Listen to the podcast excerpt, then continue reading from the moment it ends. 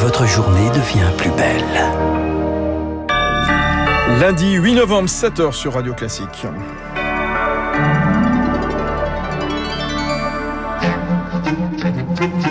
La matinale de Radio Classique avec Fabrice Lundy.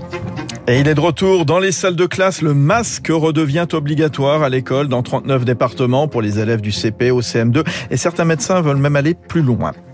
Comment réparer l'irréparable? À Lourdes, les évêques dévoilent aujourd'hui leurs mesures pour lutter contre les abus sexuels dans l'église. Et puis, le premier débat des candidats les républicains à la présidentielle, c'est ce soir. Qui a le plus à gagner? Réponse dans un instant.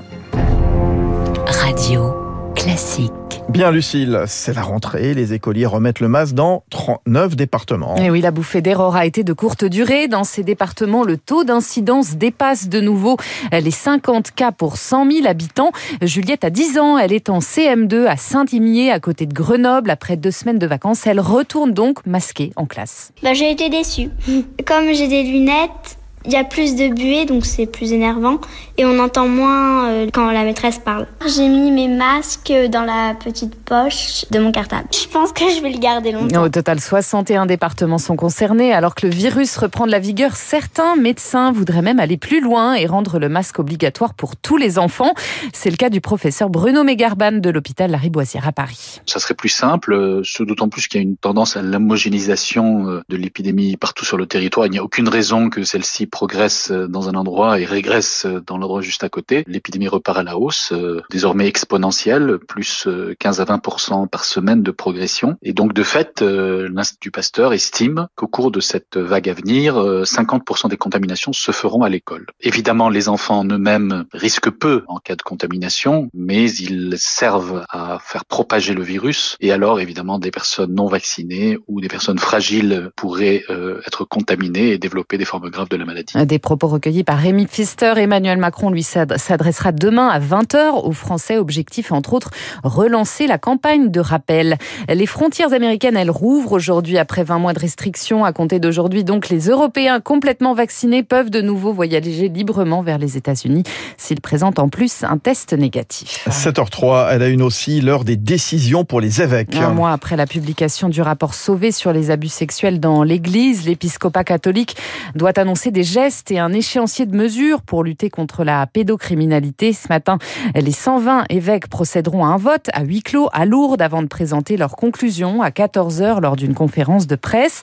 Alban Sartori est l'un des créateurs du mot dièse aussi mon église. Il attend aussi des mesures concrètes pour améliorer la participation des laïcs. La méthodologie mise euh, en place pendant cette assemblée plénière euh, laissait quasiment pas de place à la co-construction de solutions avec les laïcs. On va avoir un rendu de premières propositions euh, composées par les évêques en chambre. Ça nous laisse convaincus qu'il faudra rester vigilant sur comment cette collaboration va se construire. On craint que la lenteur non seulement permette que de nouveaux cas d'abus aient lieu, et on a aussi la conviction que s'il n'y a pas de réponse forte, l'hémorragie d'un certain nombre de fidèles euh, continue, ce qui nous inquiète beaucoup. Des propos recueillis par Elodie Villefrit, des pompiers pris pour cible hier soir par des tirs de mortier d'artifice en pleine intervention. Les faits se sont produits à Châteaubriand, en Loire-Atlantique. Ils intervenaient pour éteindre un feu de voiture.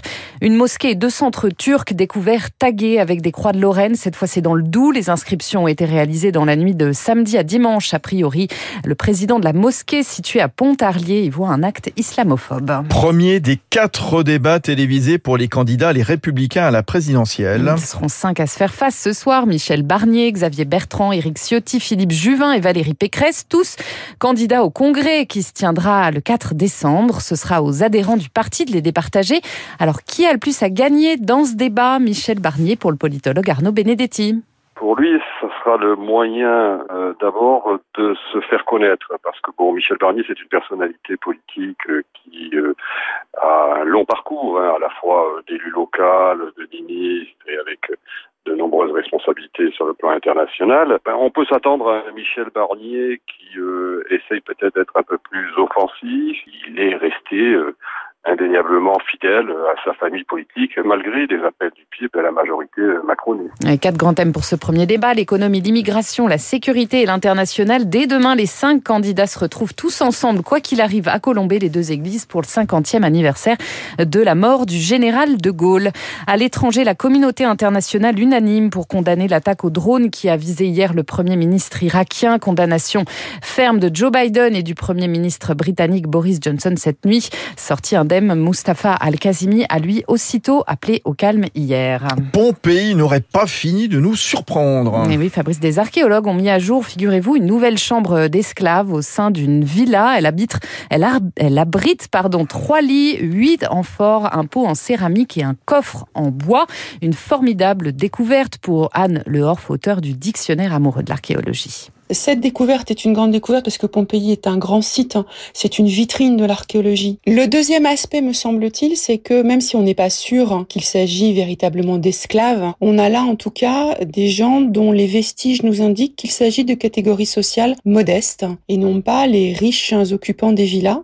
Et ça, ça fait partie des problématiques récentes que les archéologues développent. C'est également un point tout à fait majeur euh, dans cette découverte à souligner. Des propos recueillis par Azaïs Perronin et puis lui nous observe Toujours depuis l'espace, Thomas Pesquet s'apprête à revenir sur Terre. Le désamarrage de la capsule Crew Dragon est censé s'opérer aux alentours de 20h ce soir. Amérissage au large des côtes de Floride la nuit prochaine vers 4h30. À tout à l'heure, Lucille Bréau. Il est 7h07 sur Radio Classique. Dans un instant, Mathieu Courtecuisse à la tête de SIA Partners. Rebâtir euh, l'Amérique. La Chine aussi à la une. Ce sera avec euh, François Vidal.